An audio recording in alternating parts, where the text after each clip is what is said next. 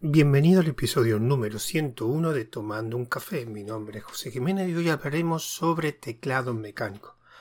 El episodio de hoy, como veis, no está relacionado con Linux, ni aplicaciones, ni reflexiones.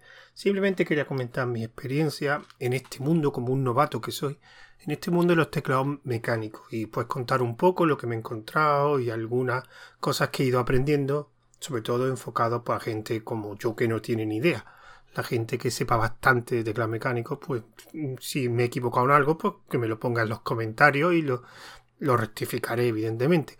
Bueno, yo realmente siempre he tenido casi todo mi tiempo de que tengo un ordenador, he tenido un teclado mecánico, he estado muchos años. Al principio tenía un teclado de estos antiguos de PS2, de conector PS2, que era, creo que era un compa. Claro, cuando cambiaron, se quitaron ese conector y se cambió a, a, USB, pues aunque me compré un conector, no, no, un adaptador, perdón, no funcionaba bien.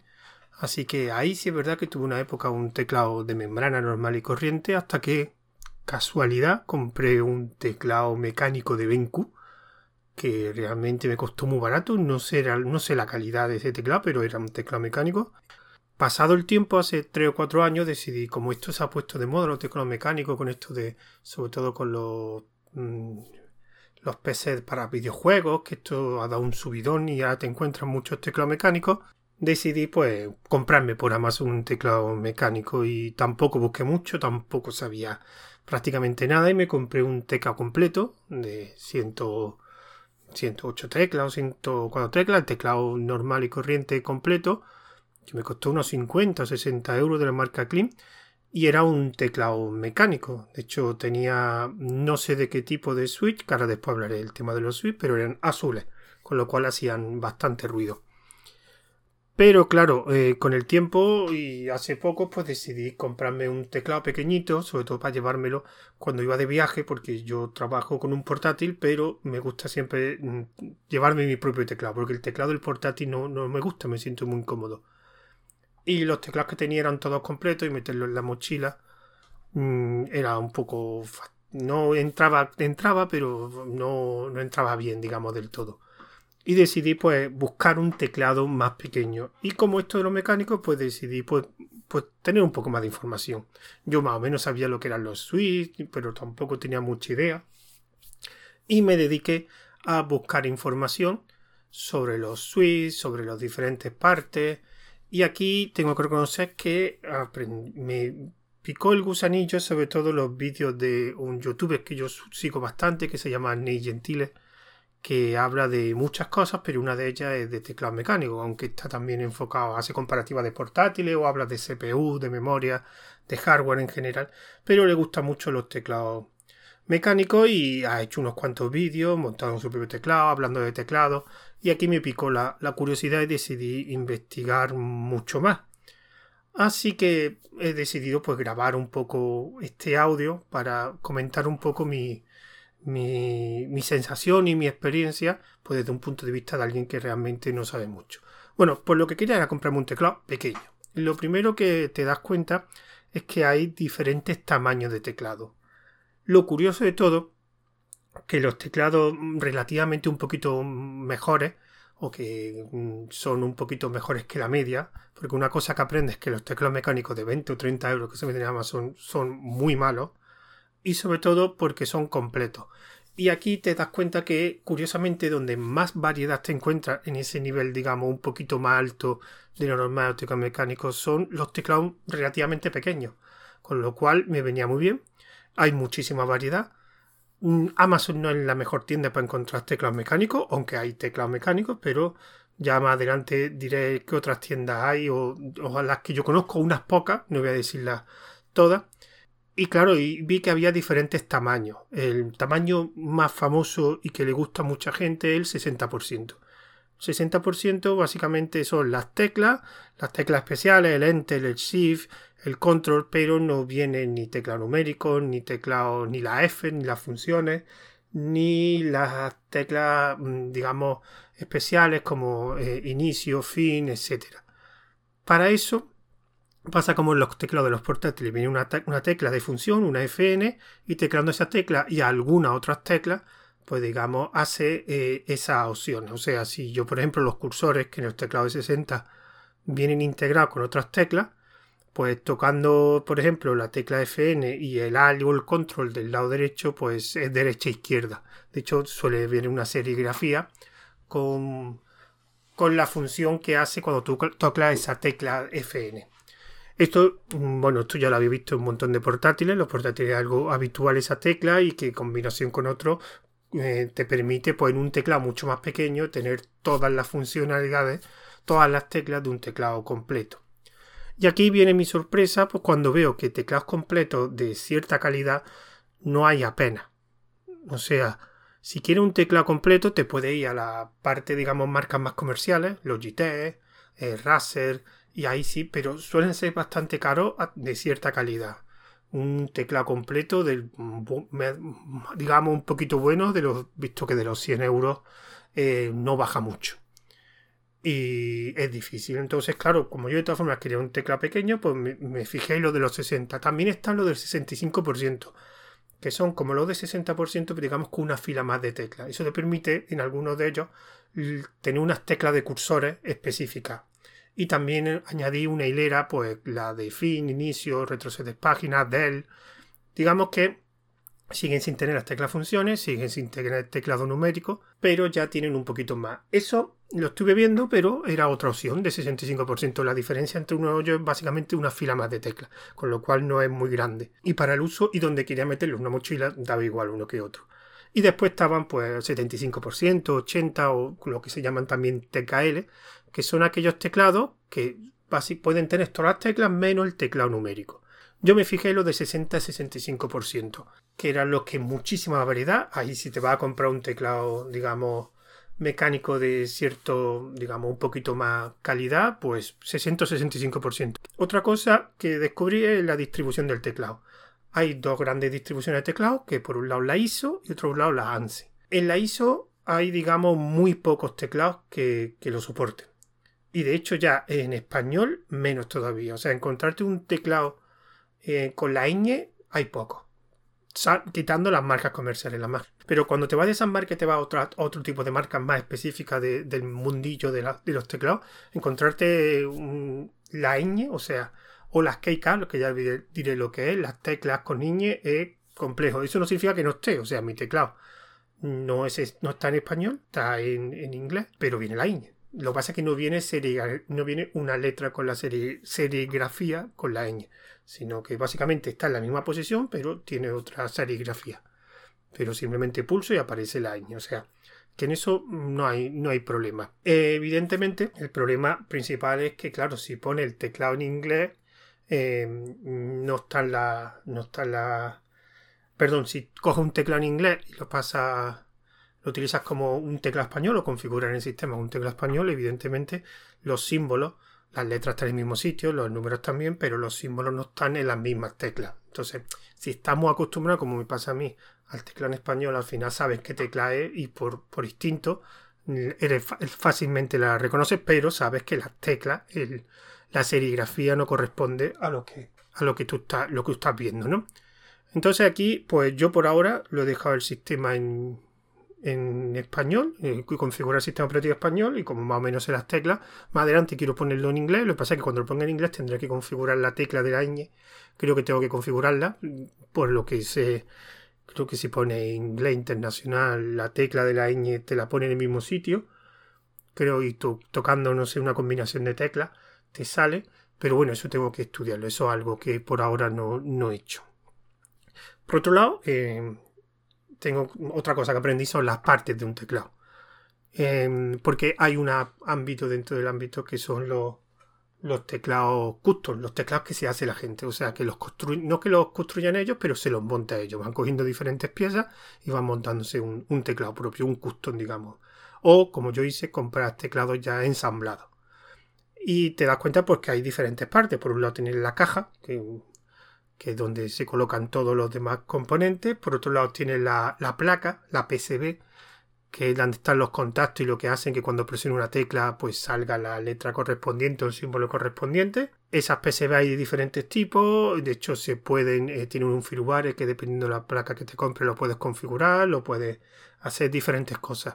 Siempre que la placa tenga un, digamos, un protocolo, un, estándar que creo que se llama QMX, que te permite pues hacer configuraciones con un software específico. En mi caso, mm, cuando yo compré este teclado, que después diré cuál es, sí venía un driver eh, pero solo en Windows. Si lo vas a utilizar como yo en Linux, pues tendrías que comprarte una placa con soporte QMX.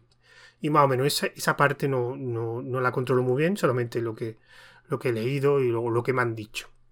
Y por otro lado está el plate. El plate, digamos que es una parte que se pone, digamos, por encima de la, de la PCB y es donde, con una serie de cuadraditos, que son los lugares donde vas colocando la letra. Es como un soporte para las teclas. Eh, digamos, cuando tú presionas la, el que digamos que es la tecla, es lo que después hace eh, de, soporte, aunque después debajo está el switch.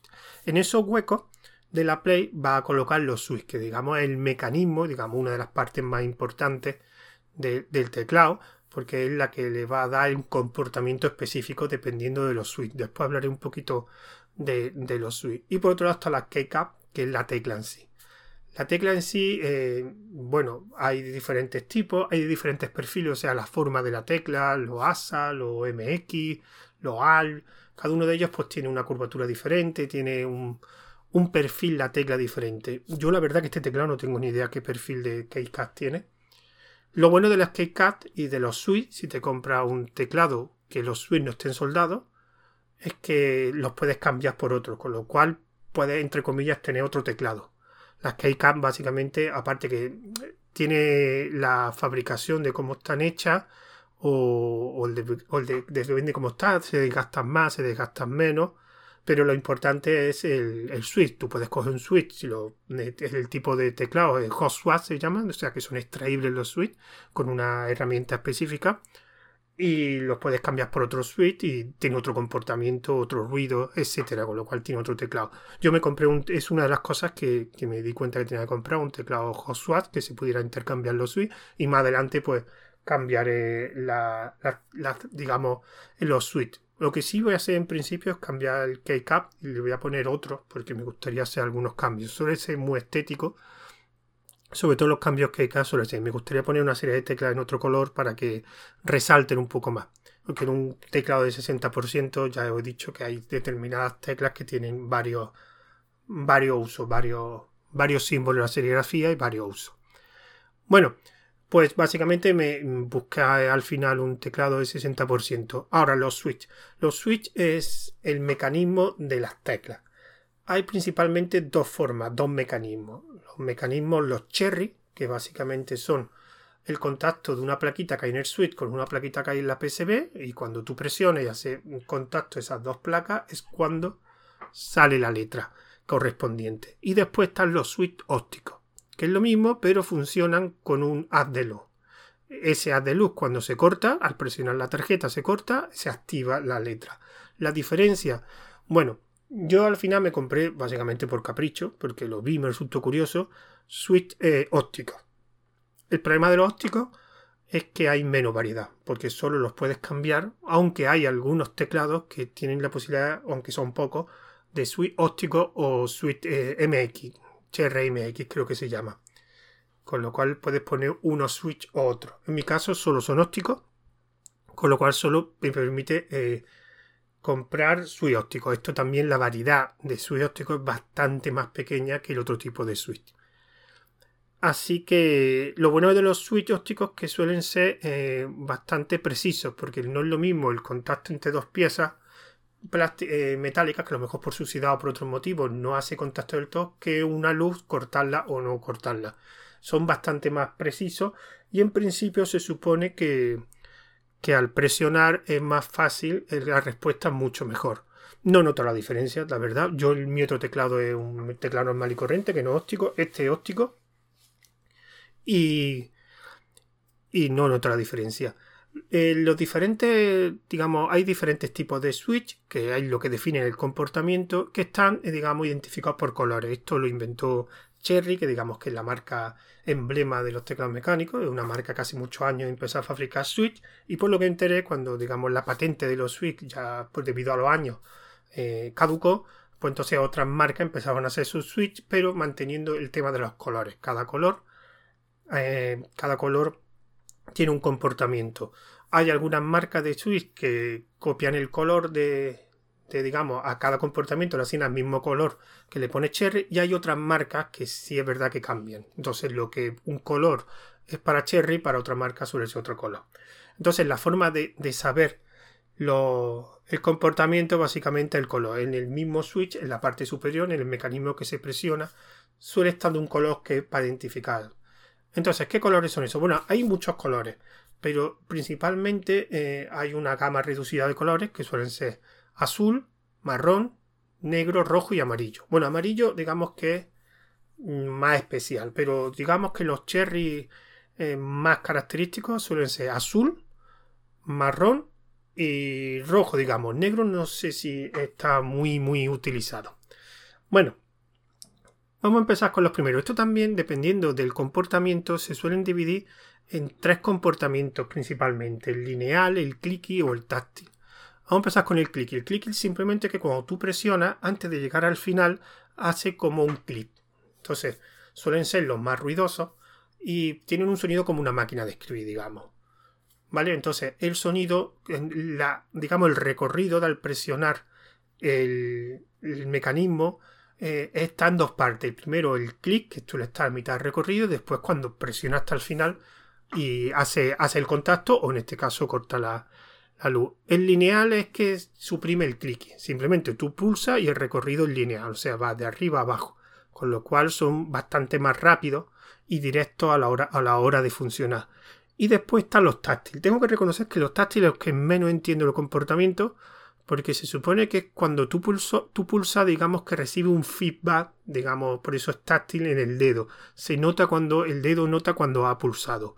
No entiendo muy bien ese mecanismo. Yo tengo solo un, los dos teclas que tengo son de tipo clicky, con lo cual tampoco puedo dar mucho más de lo que un lineal o algo, aunque tengo que reconocer ahora que recuerdo que cuando me compré el teclado venía eh, un switch rojo y uno marrón. por lo que he entendido, es algo típico de cuando te compras un teclado que te vengan, digamos, de otro tipo de switch que no viene en el teclado para que lo compares. Y es verdad que el marrón y el rojo suelen ser, es bastante diferente al azul. Ahora explicaré por qué. Bueno, así que los colores característicos es el azul corresponde a un clicky. Estos son teclados que el ruido eh, a mí me gusta mucho, pero son muy ruidosos. Entonces, en determinados ámbitos a lo mejor molesta. Pero sí es verdad que te da un sonido muy agradable, muy máquina de, escribir. Y de hecho, el que tengo yo, y aunque posiblemente los y los cambie por otro, por otro tipo, más, más silencioso, pero sí me gusta que el switch que, coja eh, sea también tenga un sonido también, no tan grande como este los azules, pero sí tenga así un sonidito tipo máquina de escribir. Ahora diré cuál es el que me han recomendado y el que posiblemente compre.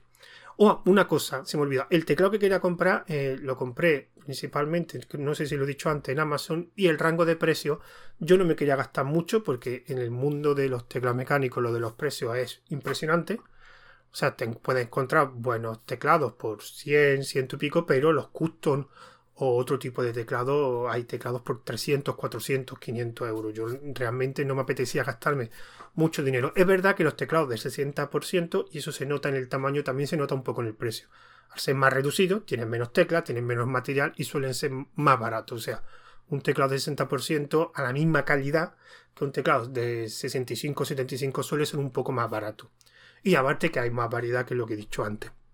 Entonces yo me puse un rango de precios de entre 50 y 80 euros. Y eso fue los que miré en, en Amazon. ¿Vale? Después diré los que estuve mirando y después diré lo que he dicho antes en las otras tiendas que conviene mirar. ¿Vale? Entonces, yo miré así unos teclados 60%, que la Swift fuera óptico, con lo cual ya me limitó bastante que fueran los switch, fueran, fueran hot que eso era relativamente fácil de encontrar, y las keycap, o sea, la tecla en sí, donde está la serigrafía y donde puedes reconocer cada tecla qué símbolo o letra tiene, eh, fuera del tipo PBT. Hay dos tipos de fabricación, la ABS y las PBT. El otro teclado que tengo es ABS.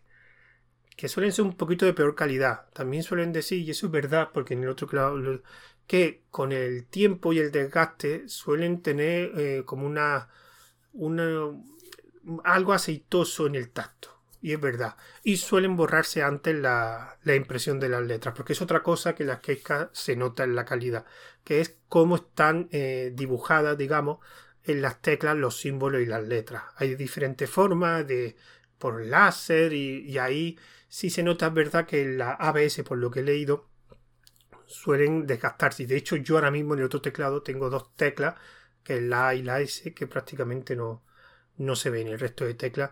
Y por eso decidí esta vez cambiar las PBT y de, un, de la fabricación tipo eh, doble inyección. Doble inyección un tipo de fabricación que permite que tenga más, más dureza y más durabilidad. Entonces, uno de los teclados, el teclado que estaba buscando, me gustaba que fuera las, teclas fueran de fabricación PBT, de material PBT y, que, y con doble inyección. Y de hecho, el teclado que me compré era así. Ya, veré por el tiempo si es verdad que las PBT duran más que o tarda el desgaste que se produce es menor. También me dijeron, aunque esto me lo dijeron después, de, comprar el teclado, cosa que no sabía, pero ya lo digo. Una de las cosas que tienen los teclados mecánicos, la gran mayoría, es una luces RGB, ¿vale? Digamos que tienen muchos efectos, pero por debajo, debajo de cada, en el switch tiene un botoncito LED, una luz LED de diferentes colores que, puede hacer combinaciones y hace un montón de efectos a las teclas. Entonces, cuando te compras un keycard, la puedes comprar de dos formas. Una, que se pueda ver a través de la letra o del símbolo que tiene la tecla, o que no se pueda ver, que sean totalmente opacas y que sí se pueda ver la luz, pero en el contorno de, las teclas, no a través de las teclas. Me dijeron que las keycaps que se puede ver a través, eso significa que el símbolo tiene que ser translúcido, tiene que permitir pasar eh, la luz. Entonces, claro, todas las teclas se iluminan, digamos, en la parte del símbolo de la letra. Esto me han dicho que con el tiempo no es lo mejor porque eh, es verdad que produce más desgaste y al final suele, suele producir un desgaste mayor que las teclas que son totalmente opacas, aparte que, según dicen, me molesta un poco para, para los ojos. Así que posiblemente cuando me compre una keycard lo que sí haré es comprarme teclas que son opacas, que no permite a través de ellas verse la luz RGB. Mm, es verdad que aquí se puede quitar la luz, hay una combinación de teclas que vas cambiando el efecto y una de ellas es desconectar la luz RGB. Pero en principio las próximas teclas lo, haré así. ¿Qué más cosas?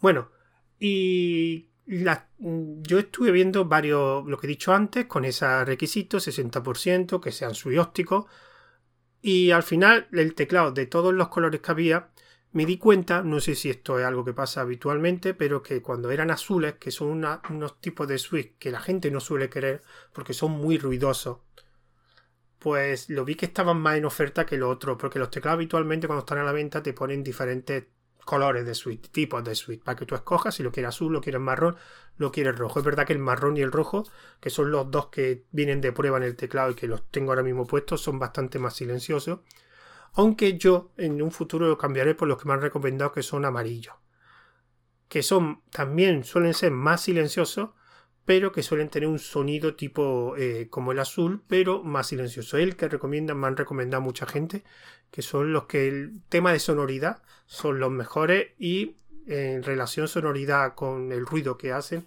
son los mejores y en un futuro pues me compraré. Otra cosa que se me olvidó es los Switch en el rango de precios que yo que yo estuve mirando hay muchas marcas, ya he dicho una de ellas que era Cherry. Pero en el rango de precios que yo miré, de 50 a 100, de 50 a 80, incluso de 50 a 100, hay tres marcas que son las que yo mira. Por un lado las Cherry, que por cierto, dentro de, aunque digamos la marca emblema, mm, por lo que he leído, tampoco es que sean las mejores. Eh, Gateron, que hay las que yo tengo, porque Gateron son también fabrica suite ópticos, y Outemo, ¿vale? También hay otras marcas como Cali, que suelen ser un poco más de gama más alta, que, y hay un montón de marcas más que, no me acuerdo. Pero esas tres son las que vi yo en los teclados, en todos los teclados que yo estoy mirando. Gateron, Outemu y Cherry, ¿vale? Principalmente Gateron y Outemu. Cherry no vi pocos, pocos, ¿vale? no vi en esa franja de, precio y sobre todo porque no generalmente están mucho enfocados a, marcas comerciales, más otro tipo de marcas no, no lo vi tanto. Vale, pues yo principalmente lo quería comprar en Amazon. ¿Por qué?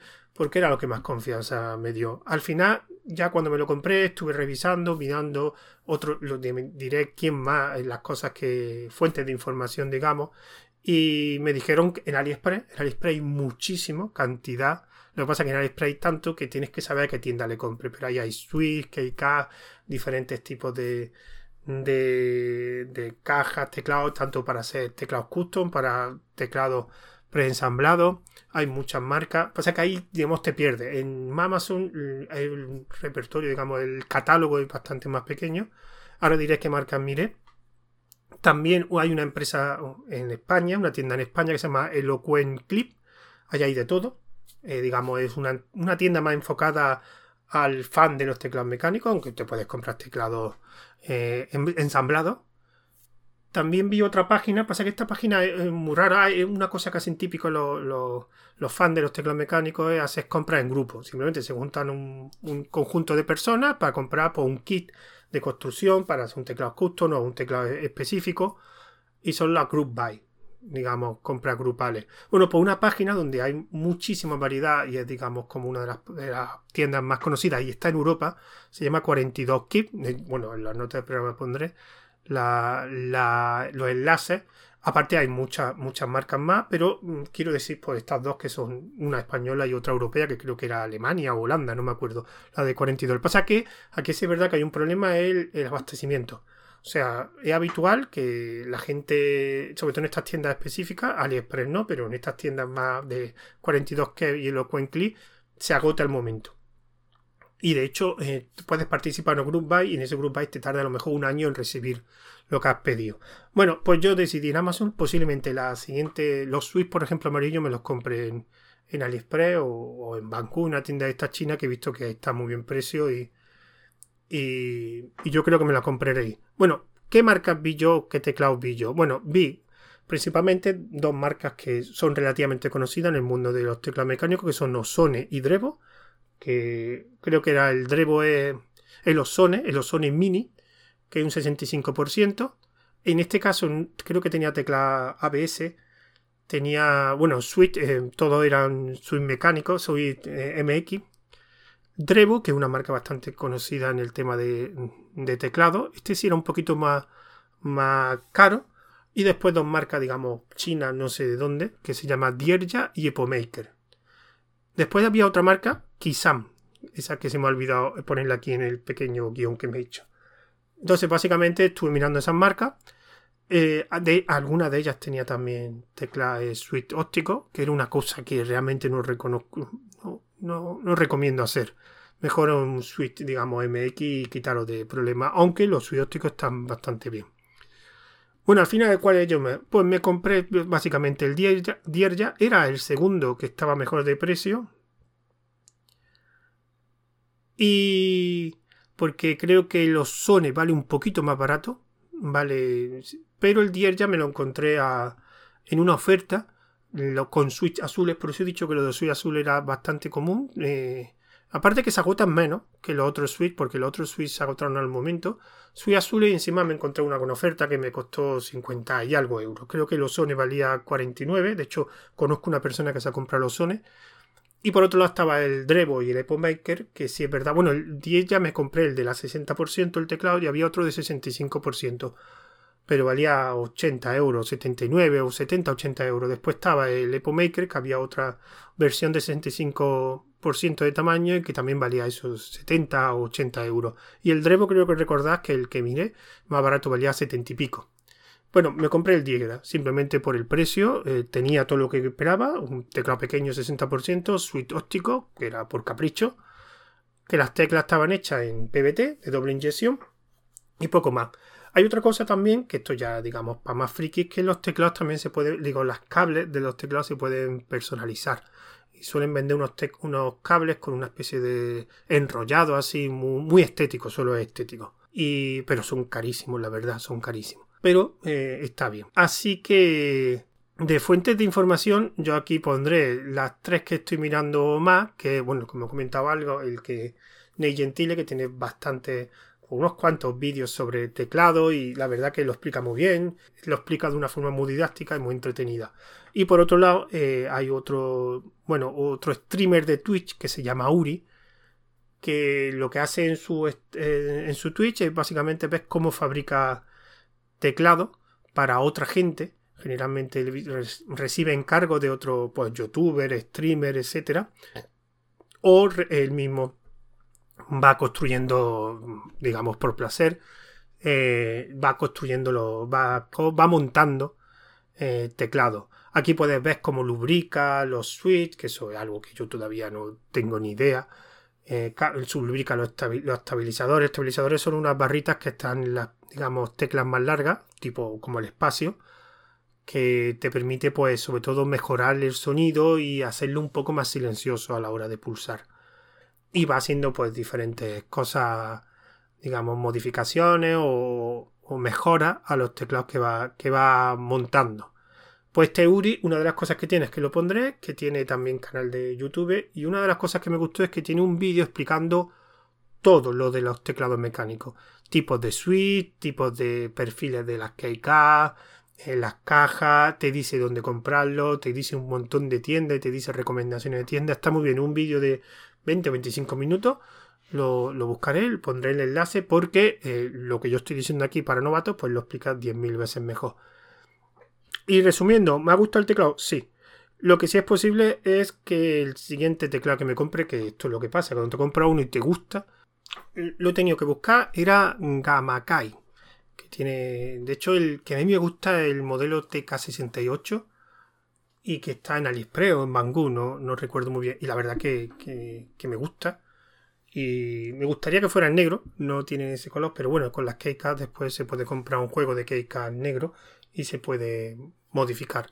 Así que ya por finalizar, pues diré los métodos de contacto. Recordad que tú tienes una cuenta de Twitter eh, tomando un guion bajo un guion bajo café, un correo que es tomando un café arroba nextset.eo y recordad que este audio va a estar distribuido, va a estar, se publicará tanto en el canal de Telegram que es arroba tomando un café como en Anchor FM y iVoox, tanto con el nombre de tomando un café. Así que me despido. Bueno, espero que haya sido interesante esto de teclado mecánico y, que os pique un poco la curiosidad. Y a las personas que sepan, pues si he dicho algo que está mal, pues, pues ponedmelo en los comentarios y, y lo rectificaré en el siguiente audio. Así que un saludo a todos. Hasta luego.